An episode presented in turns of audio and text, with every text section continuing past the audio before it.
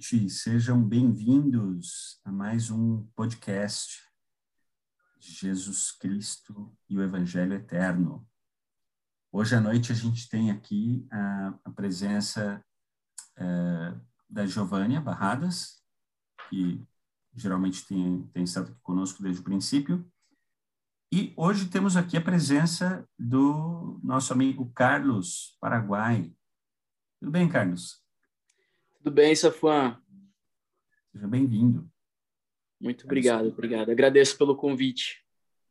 Ah, muito bom. Carlos que é lá de Praia Grande, né, da Estaca Praia Grande. Muito bom, amigos. Hoje a gente tem uma oportunidade única. A gente vai poder tratar daquele que é o, nas palavras do Elder McConkie, ele, ele diz que o, o assunto que a gente vai tratar é a doutrina mais básica e fundamental do Evangelho e a menos compreendida de todas as nossas verdades reveladas. Se, se eu não falasse qual era o assunto, mas só com essa introdução, qual seria o assunto? Me arrisco a dizer que seria sobre fé, talvez. Olha, tá num caminho interessante. E você, Giovânia? Eu acho que é sobre expiação, porque é algo que, que a gente conhece, mas que poucas pessoas compreendem muito bem o que é expiação. É, e é isso mesmo. É sobre a expiação é sobre a expiação, e óbvio que envolve fé, né, para que a gente entenda a expiação e que a gente confie na expiação de Jesus Cristo. Então, a gente vai tratar sobre esse assunto, que é um assunto maravilhoso, né, como Jesus Cristo expiou pelos pecados de toda a humanidade. E para isso, a gente não vai cantar, mas a gente é, vai ver aqui a, a letra daquele hino maravilhoso chamado Assombro Me Causa, tá bom? Eu vou ler para vocês e aí depois que eu terminar a leitura, eu quero que vocês me digam qual é a sua é, impressão da letra do hino, tá bom? O, o hino diz assim, ó. Assombro me causa o amor que me dá Jesus. Confuso estou pela graça de sua luz e tremo ao pensar que por mim sua vida deu, por mim tão humilde seu sangue Jesus verteu. Surpreso estou que quisesse Jesus baixar do trono divino e minha alma resgatar. Que desse, meu mestre, perdão até ao pecador, para justificar minha vida com seu amor. Relembro que Cristo na cruz se deixou pregar, pagou minha dívida, posso eu olvidar? Não, não. Por isso, a Cristo exaltarei. A vida e tudo que tenho eu lhe darei que assombroso é! Ó, oh, ele me amou e assim me resgatou. Que assombroso é! Assombroso sim.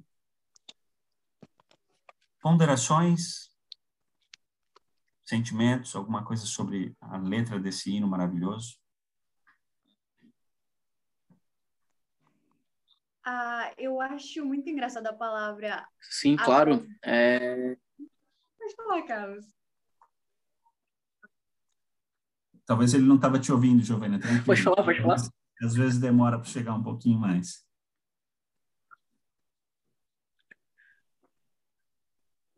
Bom, então a parte que me chamou muita atenção foi a parte do assombro, né? Eu lembro a primeira vez que eu escutei esse hino. Eu achei muito engraçado, porque às vezes a gente usa a palavra assombro ou assombroso para uma coisa como muito assustadora ou assim como mais um lado mais tenebroso. Então, foi uma parte que me chamou muita atenção pelo fato de que o assombro tem um significado muito diferente nesse hino.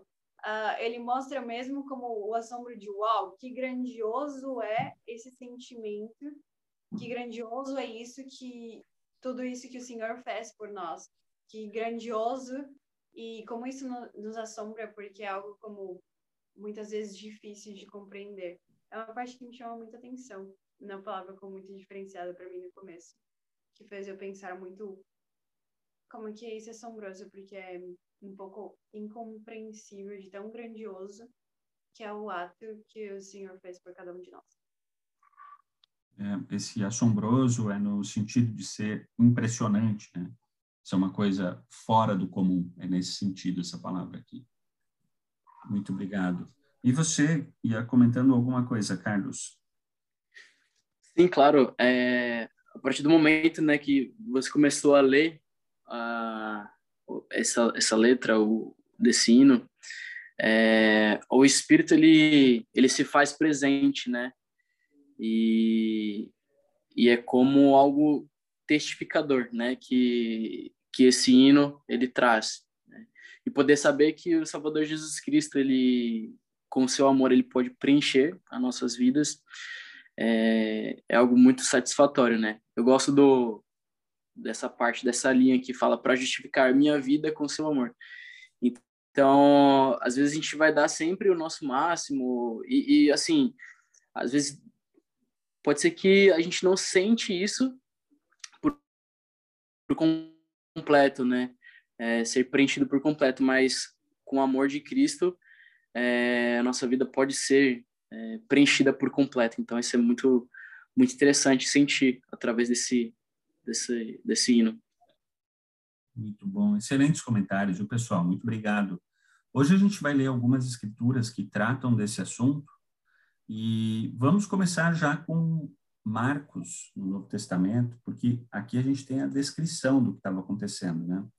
Então, a gente vai ali para Marcos capítulo 14, os versículos 33 ao 36. Marcos 14, do 33 ao 36. Tá bom? Então, vamos ler? Pode ler para a gente, Giovânia?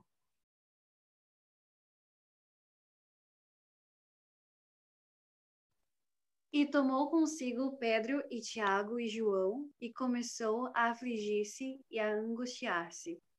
E disse-lhes: A minha alma está profundamente triste até a morte. Ficai aqui e vigiai. E tendo ido um pouco mais adiante, prostrou-se em terra e orou para que, se fosse possível, passasse dele aquela hora. E disse: Aba, Pai, todas as coisas te são possíveis.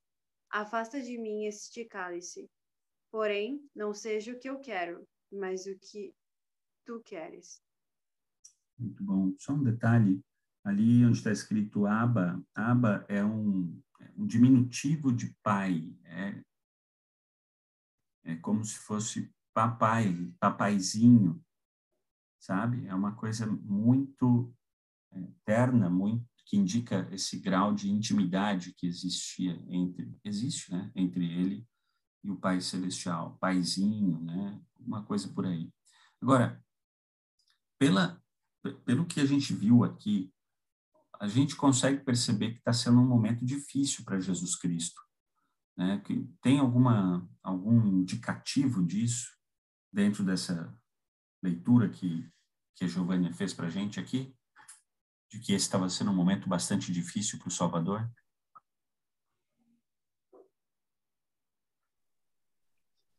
Ah, eu, eu enfocaria, como todas as partes falam um pouquinho né, sobre quando ele se afligiu, se angustiou, que ele estava profundamente triste até a morte, né? Tanto que ele até convidou um, Pedro, Tiago e João para que eles estivessem ali vigiando com ele. Mas eu acho que a parte que mostra o quanto que ele estava tão mal era o fato de que ele orou ao Senhor e pediu que fosse passado o cálice dele naquele momento. Mas ele ainda pediu que fosse feita a vontade do Senhor, porém que, se possível, pudesse tirar esse cálice dele isso reflete muito o momento, né? Comparando o momento que a gente vive hoje, né?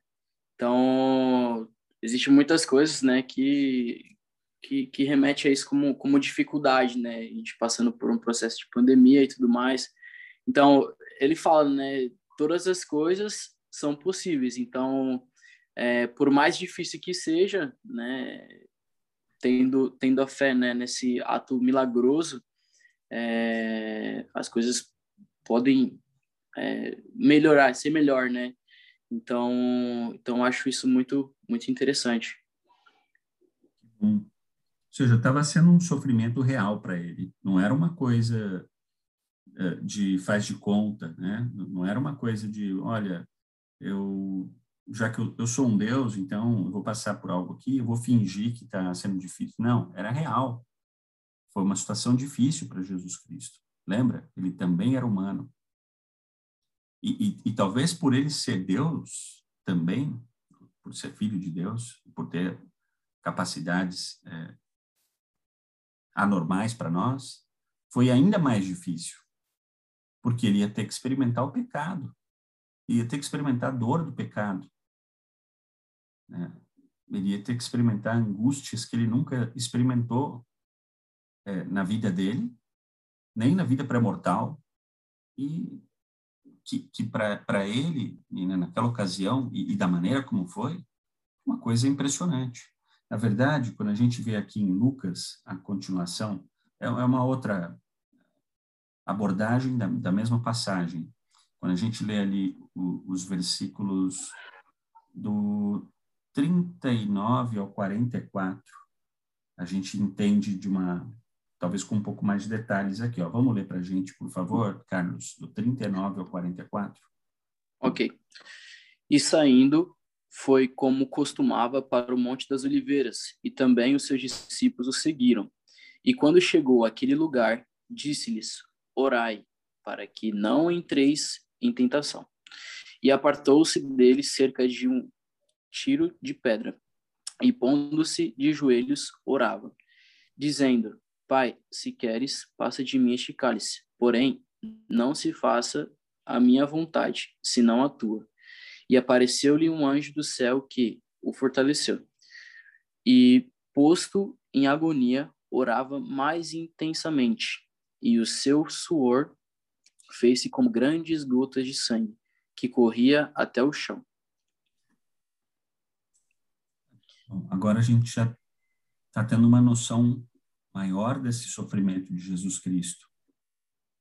Eu acredito que esse momento foi o ápice, né? Essa foi o ápice da, da, da, da expiação em si. Por mais que ele, na cruz, né?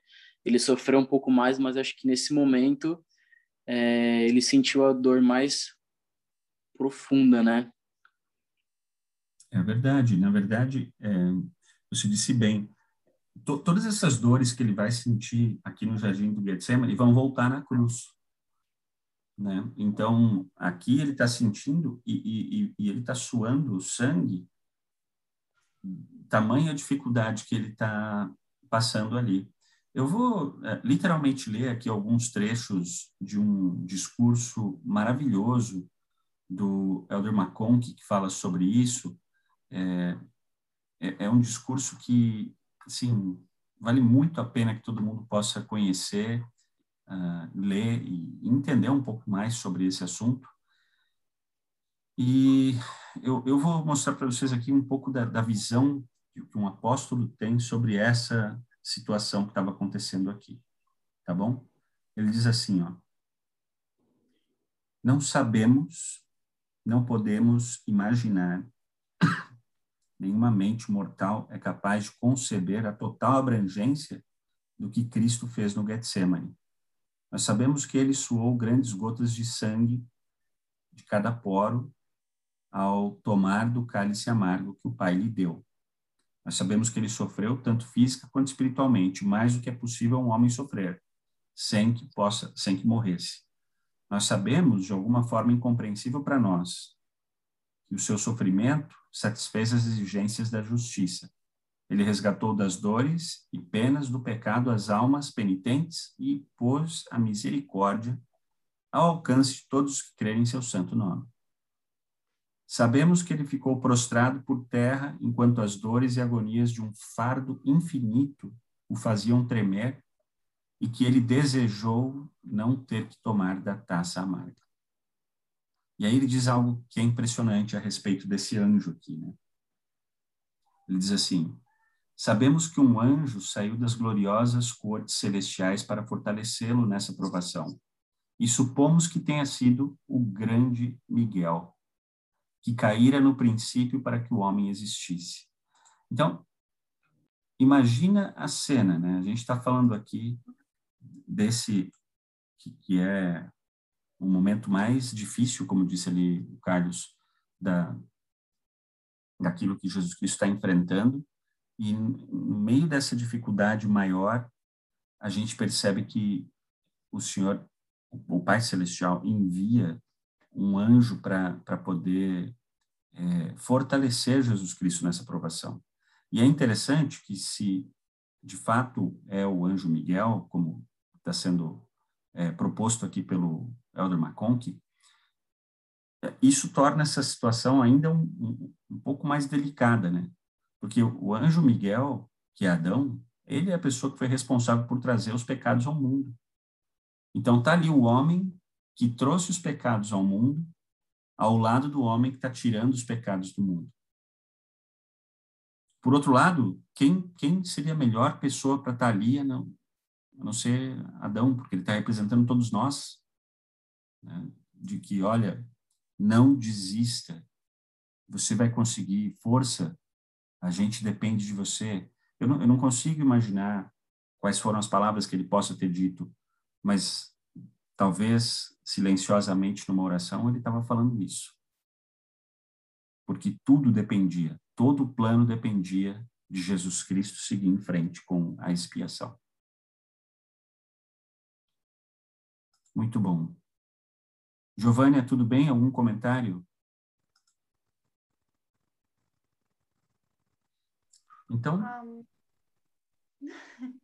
Pode seguir, Sofia. Desculpa. Não, você quer falar? Pode falar. Bom, eu só acho que, assim como Jesus Cristo estava sofrendo muito, eu vejo como que Deus, ele também estava sofrendo muito, né? Porque era o seu filho que estava ali. Tanto que ele enviou o anjo para que pudesse estar ali do lado dele. É o que mostra o quanto que o sofrimento dele era tão grande que, que o Senhor enviou o anjo.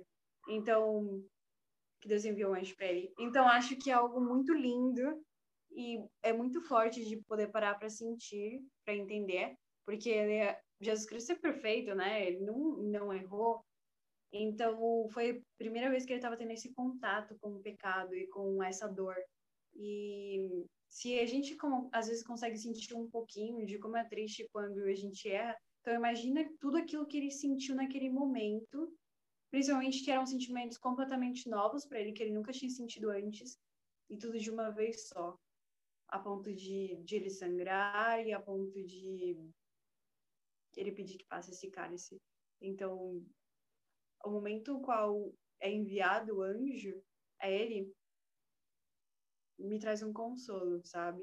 Faz pensar de o quanto que realmente ele foi forte e o quanto foi muito difícil para ele todos esses sentimentos juntos. É, a gente passa pelas nossas dificuldades. Interessante o comentário da, da Giovanna, porque acho que é, me fez lembrar de um de algumas experiências na missão, né? Que às vezes a gente tá num certo grau, nível de espiritualidade elevada e a gente às vezes sai na rua vê muitas coisas é, que não são agradáveis, né? Tipo como pessoas fumando, bebendo. E chega um ponto que, pelo menos eu, eu, na minha missão, né, eu, eu ficava observando muito isso. E às vezes eu me sentia mal por essas pessoas, né, de, tipo, fazendo essas coisas sem saber que não agrada, né, o Pai Celestial. E eu fiquei imaginando essa experiência para Cristo, sentir todos, né, os pecados possíveis e de todos, todas as pessoas, né. Então é algo um pouco bem um pouco não, né? Muito agoniante. É, a gente não tem noção, né, Carlos? A gente não consegue nem imaginar como deve ter sido isso. E, e, e ele ficou horas ali. Horas, né? três, quatro horas ali, pelo menos, nesse processo, tá bom? Quando a gente volta aqui para outras escrituras que, que tratam disso, né? Se a gente pega aqui em 2 Nef 9, é, versículo 21, Lê para a gente, Carlos, pode ser? Sim, claro, posso. E ele vem ao mundo para salvar todos os homens, se eles derem ouvidos à sua voz. Pois eis que ele sofre as dores dos homens, sim, as dores de toda criatura vivente, tanto homens quanto como mulheres e crianças, que pertencem à família de Adão. Isso ele ainda não tinha sofrido esse, esse tipo de dores, e agora ele estava sofrendo. E aqui, ainda, no livro de Mormon, também, outra escritura, em Mosias, no, no capítulo 3, quando a gente lê ali o versículo 7, também fala sobre isso. Aproveita e lê também, Carlos, por favor. E eis que sofrerá tentações e dores corporais, fome, sede e cansaço maiores do que o homem pode suportar sem morrer. Eis que sairá sangue de cada um de seus poros, tão grande será sua angústia pelas iniquidades e abominações de seu povo.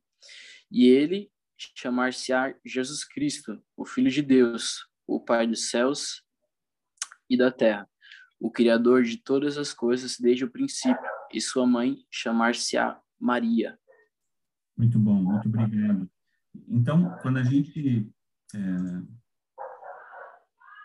começa a pensar em todas essas dificuldades, esse sofrimento que, que, que, Jesus Cristo passou, né? Aí vem aquilo que o, que o Carlos comentou agora há pouco, a respeito de quanto tempo durou a expiação. Giovanni, lê para gente o que, que o, o Elder Macon explica sobre o tempo da expiação. Como é que foi isso? A expiação de Jesus Cristo incluía seu sofrimento por nossos pecados no Getsemane e na cruz, o derramamento de seu sangue, sua morte na cruz e sua ressurreição dos mortos. Às vezes a gente tem a tendência de pensar que a expiação foi só o que aconteceu ali no jardim, mas na verdade é muito mais amplo, é, é a soma de todas essas coisas, né? De todas essas coisas. Então, desde aquilo que começa a acontecer ali naquela noite, né, naquela madrugada ali que está orando, até a ressurreição dele. Tá bom? Isso aqui é, vale a pena a gente entender melhor, né? O próprio Elder McConkie, ele diz assim, não sabemos, não podemos imaginar nenhuma mente mortal capaz de conceber a total abrangência do que Cristo fez no Getsemane.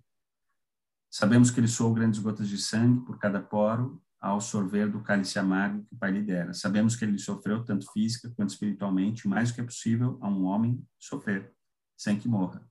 Sabemos que ele ficou prostrado por terra enquanto as dores e agonias de um fardo infinito o faziam tremer e que ele desejou não ter que tomar da taça amarga. Na verdade, eu acho que eu tinha lido já antes, não é? Agora, quando a gente pensa em tudo que Jesus Cristo eh, teve que fazer para para que acontecesse a expiação, para que acontecesse é, esse sofrimento que, que começa ali no jardim, que se estende, né, nos sofrimentos e humilhações que ele vai passar depois, que, que vai com as feridas, que vai com, com a morte na cruz, que, que, que vai com a ressurreição e por aí vai. Então, quando, quando vocês pensam em tudo isso, qual, qual é o sentimento que, que, que vocês têm ao pensar em, no processo da expiação e, e, e de como Jesus Cristo teve coragem para seguir em frente em meio a todas essas situações?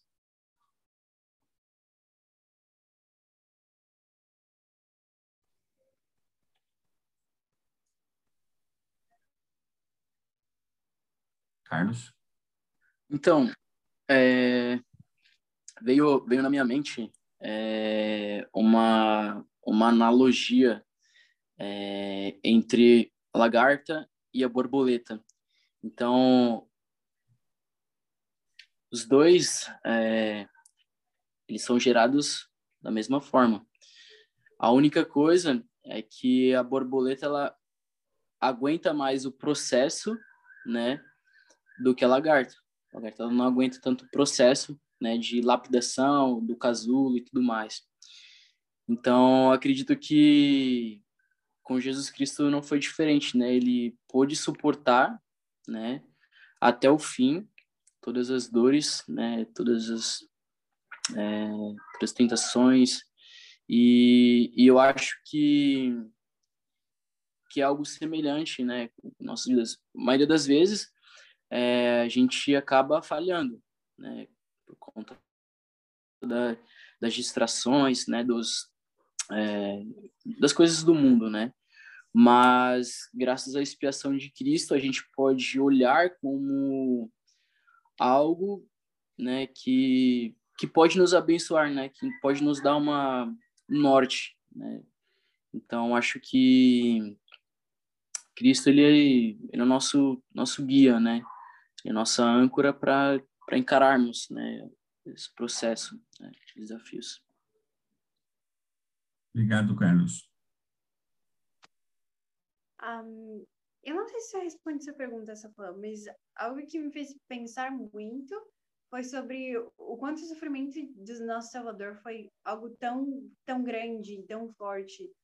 Fez e como a gente começou dizendo sobre que é, muitas vezes a gente não entende muito bem a expiação, a gente pensa que entende até uma certa parte, mas não entende profundamente a expiação. E me fez recordar até do convite, né, que o presidente Wilson Nelson tinha feito antes para que nós pudéssemos estar estudando sobre as escrituras, na expiação, nas escrituras, e que ele cumpriu nessa né, meta, e ele fez isso em três semanas, que é só o profeta mesmo para fazer esse uau em três semanas, isso foi muito incrível, mas me remeteu ao pensamento de que o que eu estou fazendo hoje para valorizar aquilo que o meu Salvador passou durante a expiação.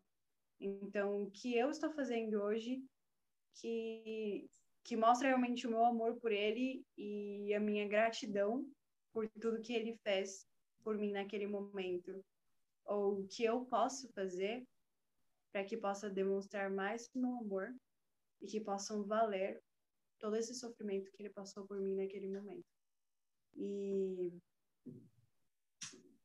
porque nessas escrituras dá para sentir o quanto foi muito difícil, que não foi fácil, mas que ele fez isso por amor a cada um de nós, realmente para nos salvar.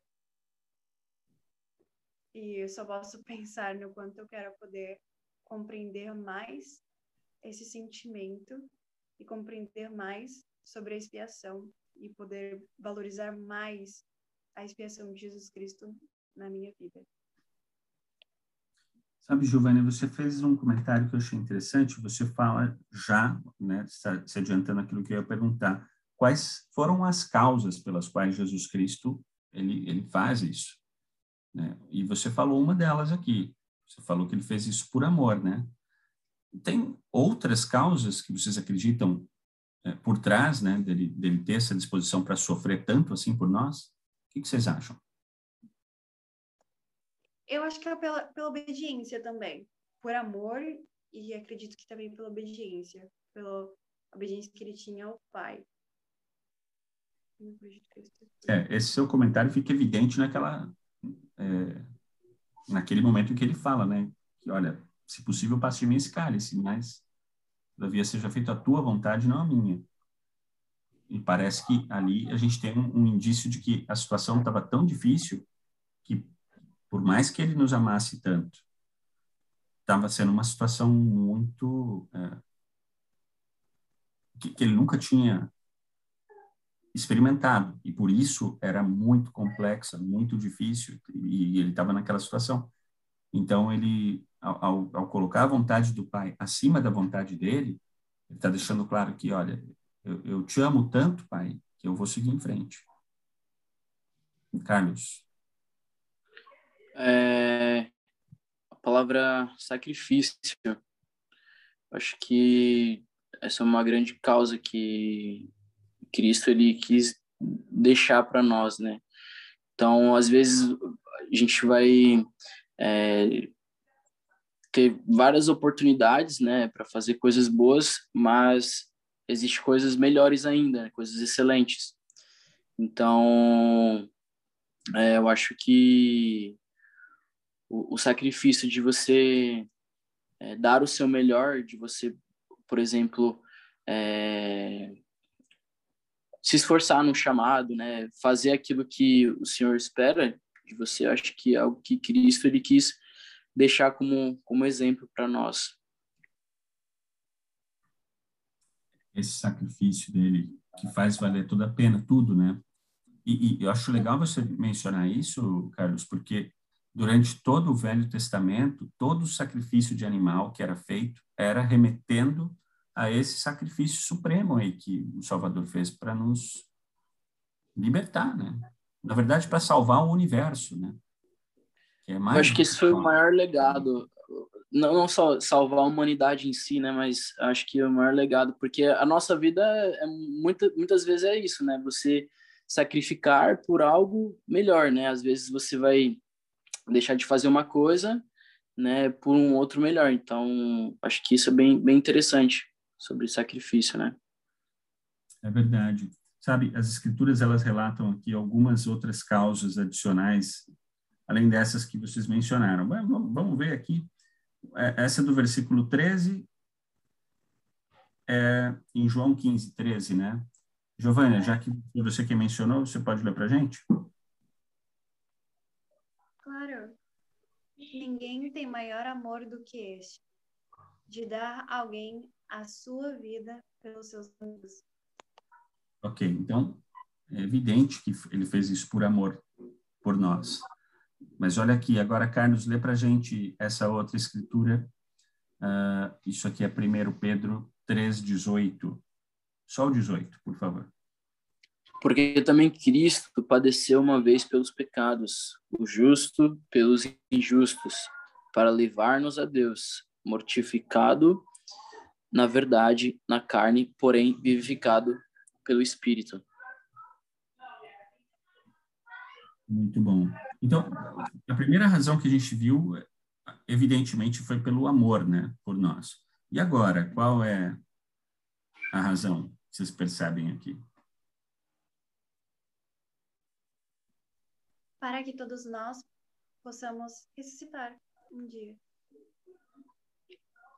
Voltar à presença de Deus, né? Exato, né? Para que é, a gente não tivesse que é, sofrer pelos nossos pecados e assim a gente pudesse ressuscitar e voltar à presença de Deus, de alguma forma ter é, condição de, de, de, que isso acontecesse. Tá bom? Isso, isso é muito interessante. Eu estava eu tava lendo hoje em Alma é, 40, 41 e 42 que fala sobre isso, né? Sobre a queda. E e fala que a partir do momento né, que Adão né, ele transgrediu, houve a morte física né, e a morte espiritual. Então, imagina, é, ser afastado da presença de Deus, né, e, e, sem contar com aquela companhia constante, né, orientação. Então, Cristo, por meio de Cristo, né, ele nos possibilitou isso, né, a se reunir, né, é, como coligar, né, o que o presidente não sempre vai falando, né, coligar Israel, mas coligar o sentido, né, entre o, o espírito, né, é, com relação à morte física, né, e a morte, morte espiritual. Então, através de Cristo temos essa oportunidade, né, essa chance de nos coligar. É, a gente, a gente pode ser coligado a Ele e ao Pai Celestial, não é? Muito bom, Carlos. Essa outra aqui de Doutrina e Convênios, sessão 19, ela é muito bonita. É, consegue ler para a gente, Giovânia, por favor? A partir do 15, do 15 até o 19. Doutrina e Convênios 19, do 15 ao 19. Ok. Portanto, ordeno que te arrependas.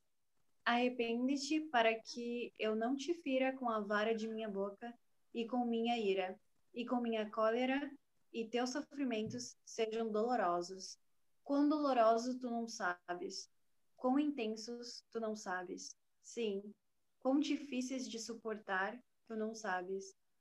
Pois eis que eu, Deus, sofri essas coisas por todos, para que não precisem sofrer caso se arrependam. Mas se não se arrependerem, terão que sofrer assim como eu sofri. Sofrimento que fez com que eu, Deus, o mais grandioso de todos, tremesse de dor e sangrasse por todos os poros, e sofresse tanto no corpo como no espírito. Desejasse não ter de beber a amarga taça e recuar. Todavia, glória seja para o Pai. Eu bebi e terminei meus preparativos para os filhos dos homens. acho que aqui tem um pouco daquilo que você tinha comentado também, não é, Giovanni? Especialmente no 19, né? Porque, porque o, o fato dele ter é, conduzido a expiação é, glorifica ao Pai Celestial.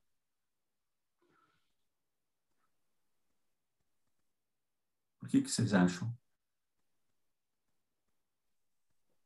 Sim, ah, mostra realmente como o amor né, dele por cada um de nós e principalmente como o quanto ele é tão obediente a Deus, o quanto ele estava disposto a fazer tudo isso por nós e o quanto ele doou por, por nós e principalmente por essa essa confiança, essa obediência que ele tinha em Deus. Então, eu vejo que realmente como mostra que a glória é toda do Pai, eu acho isso muito bonito, porque o Salvador, ele fez isso, Jesus Cristo fez isso, mas sempre dando a glória para Deus, nunca para ele mesmo. Então, isso é algo maravilhoso, que é incrível de poder notar nas escrituras, mesmo naquela parte no qual ele na qual o Salvador ele disse lá na pré-existência que ele viria por nós aqui na terra, que ele sofreria por tudo isso, mas que toda a glória continuaria sendo do Pai. Então, é maravilhoso conhecer esse, essa humildade tão grandiosa. É. O, o, Carlos, quando, quando a gente vê Jesus Cristo falando aqui sobre essa glória maravilhosa que disse a Giovanni, né? Porque ele está cumprindo com aquilo que ele já tinha dito, inclusive na vida pré-mortal que faria, né? É, co como você percebe uh, que nós podemos, de alguma maneira, também participar nessa obra de glorificar o Pai? Acho que, como, como a Giovanna falou, né, é algo voltado muito para para a humildade em si, né? Então, a partir do momento que a gente ajuda o próximo, é, por exemplo, a crescer ou até mesmo ter uma compreensão sobre algo, nós mesmos vamos estar sendo abençoados por causa disso, né? Então, eu fico imaginando o Pai Celestial, né? É, ele quis trazer o seu filho, né, para nos ajudar é, a crescer né? E consequentemente o Senhor ele tem a capacidade de poder ajudar outras mais pessoas, né? Então, acho que Cristo ele é o intermediador, né? Então, acho que é, essa essa ideia. Muito bom, muito bom. Sabe que eu estava lembrando aqui lá em Moisés, né, um 39, que fala sobre o Pai Celestial falando que eis que essa é minha obra e minha glória, levar efeito imortalidade e vida eterna ao homem. Né? Então, quando ele fala que essa é a minha obra e a minha glória, e Jesus Cristo está dizendo aqui, ó, eu faço isso para te dar glória, é porque eu acho legal isso, que ele está permitindo com que aquele plano do Pai, na verdade, aconteça de ponta a ponta. E então isso traz glória para o Pai, traz alegria para o Pai. Lá em Isaías também a gente aprende que que Jesus Cristo sofreu, mas a, a, ali tem uma parte que diz assim, ó, é Isaías 52, se não me engano, depois vocês me relembram. Todavia ao Pai agradou moê-lo você se lembra das passagens? É que Jesus, Jesus Cristo foi moído por nossas iniquidades. A, a Escritura diz isso. E aí ainda fala, todavia ao Pai agradou moê-lo. É um pouco intrigante, né, a gente pensar nisso. Poxa, mas como é que o Pai se, se sentiu feliz em moer Jesus Cristo? Não, não é que ele ficou feliz por isso, mas ele fica feliz porque a obra dele finalmente vai se completar, ou seja, nós não somos só filhos que vivíamos lá na presença dele e vamos ficar ali para sempre. Não. Graças à expiação de Jesus Cristo, a gente tem a chance de progredir nesse mundo e de poder voltar a viver com Deus. Então, nesse sentido, agradou a Deus que Jesus Cristo tivesse que passar por tudo isso. Porque sim, ele foi moído por nossas iniquidades. Foi ferido por nossas transgressões. Como Isaías profetizou.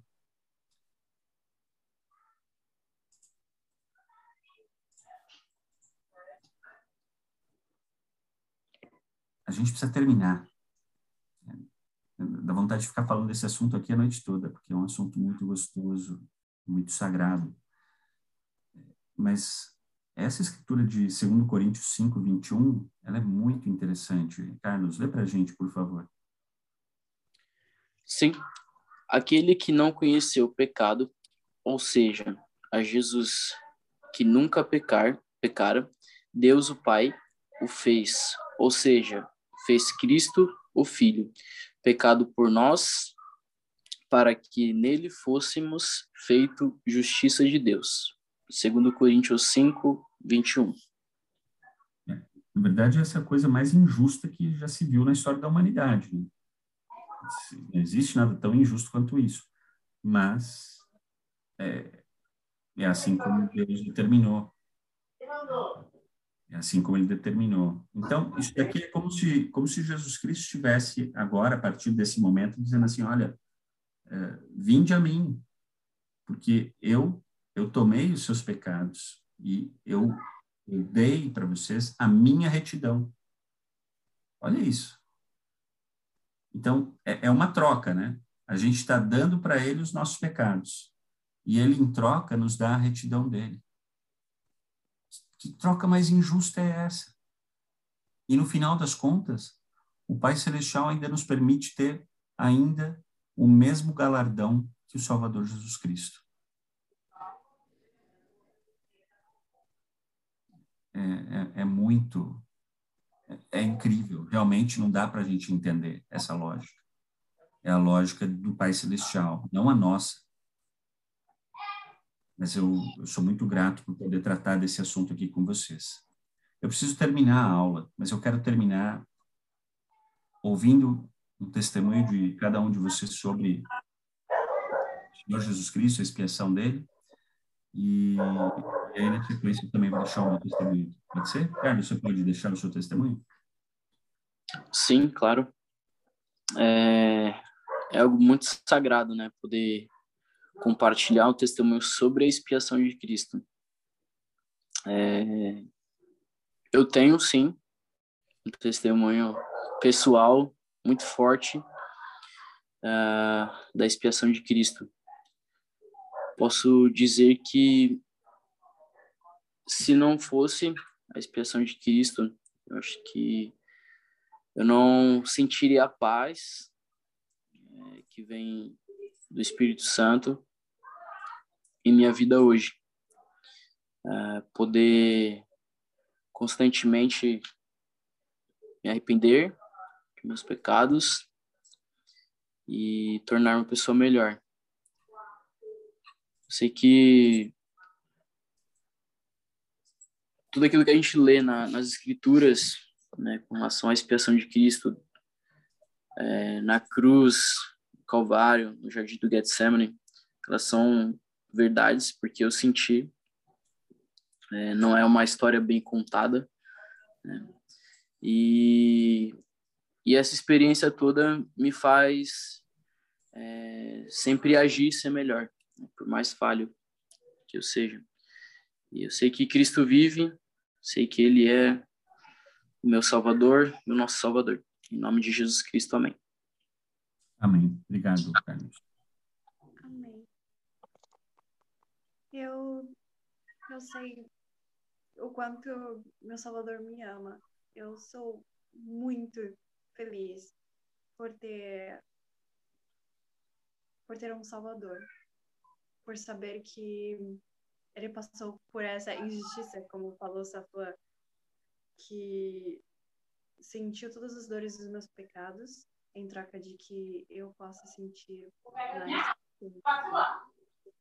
Para mim, você não pega. A oportunidade de poder deixar meus erros para trás todos os dias e poder ser uma pessoa melhor. Que me deu o presente de um dia poder recitar e poder me preparar aqui na Terra da melhor forma, para um dia voltar a morar com o Pai Celestial. Eu sou muito feliz por saber que Ele tem esse amor por mim, por saber o quanto que Ele confia no, no meu e no potencial de cada um de nós. Que Ele nos conhece, que sabe exatamente quem eu sou e o que eu passo quando eu me sinto triste, ou quando tenho dificuldades, ou quando erro. Ele sabe porque ele sentiu tudo isso naquele momento. Sei que só por meio dele eu posso superar todos esses sentimentos e todos esses obstáculos. Nesse momento, posso estou completamente tocada um, por ler e poder aprender mais sobre tudo que ele sentiu. Toda aquela dor, todo aquele sofrimento que chegou a fazer com que ele sangrasse pelos poros. E saber que ele era o único que podia fazer tudo isso e que podia sentir tudo isso e ainda sobreviver. Eu sou muito grata pela oportunidade de poder aprender mais sobre a expiação por meio das escrituras e por ter profetas vivos, profeta vivo que me guia e que me ajude a entender mais sobre esse momento incrível que é a expiação. E eu só quero testificar de que ele vive e de que ele nos ama e que tudo nós podemos se estamos junto com ele. E esse testemunho que eu quero compartilhar em nome de Jesus Cristo. Amém. Amém. Muito obrigado. Obrigado, Carlos e Giovânia. Eu quero somar o meu testemunho aqui para concluir a aula onde vocês. Eu sei que realmente Jesus Cristo é o nosso Salvador, ele é o meu Salvador. Eu, eu sou grato pelas vezes que ele tem me salvado ao longo da minha vida. Eu tenho sentido em várias ocasiões essa força que vem dele. E eu também sei que ele sentiu em várias ocasiões os erros que vieram de mim. E por isso eu sei que ele me conhece. E eu sei que ele é poderoso para me salvar, porque ele me entende, ele me conhece e ele me ajuda. E ele faz o mesmo com cada um de nós aqui. Ele faz o mesmo com toda a humanidade. Meu convite aqui hoje para vocês ao terminarmos essa aula é que cada um aqui possa buscar estudar, conhecer um pouco mais sobre esse assunto da expiação de Jesus Cristo. E, e o mais importante, é buscar desfrutar mais das bênçãos da expiação de Jesus Cristo, vivendo uma vida que agrada ainda mais a Deus e a Jesus Cristo. E nesse processo, quando a gente é, ainda por sermos imperfeitos, errarmos, que a gente possa continuar tendo a coragem de dar os passos no sentido correto, se arrependendo, voltando para a expiação de Jesus Cristo. É, é interessante, né? A mesma coragem que ele teve que ter para não abrir mão da expiação dele, ou seja, dele seguir em frente para ser reto, e, e, e sentir como seria o pecado nosso, é a mesma coragem que a gente tem que ter quando a gente pecar. Que a gente precisa ter a mesma capacidade de, não, eu tenho que voltar a ser quem eu estava sendo e voltar a ter a conexão com aquilo que é o sagrado. É como se fosse um espelho isso. É uma relação é, nossa com aquilo que é o que, que vem do alto, que é sagrado, que é infinito, e, que tem essa conexão fantástica através da expiação de Jesus Cristo. Então, quando a gente estiver dando passos na direção errada, que a gente tenha a capacidade de rapidamente voltar a olhar para o nosso verdadeiro eu, que fica representado uhum. sempre através de Jesus Cristo. Eu testifico disso. Eu sei que cada vez que a gente se esforça para estar ali tomando o sacramento dignamente, tomando sobre nós de novo o nome de Jesus Cristo, as bênçãos da expiação estão acontecendo de novo sobre nós. Eu deixo essa aula com esse desafio no sagrado nome de Jesus Cristo. Amém.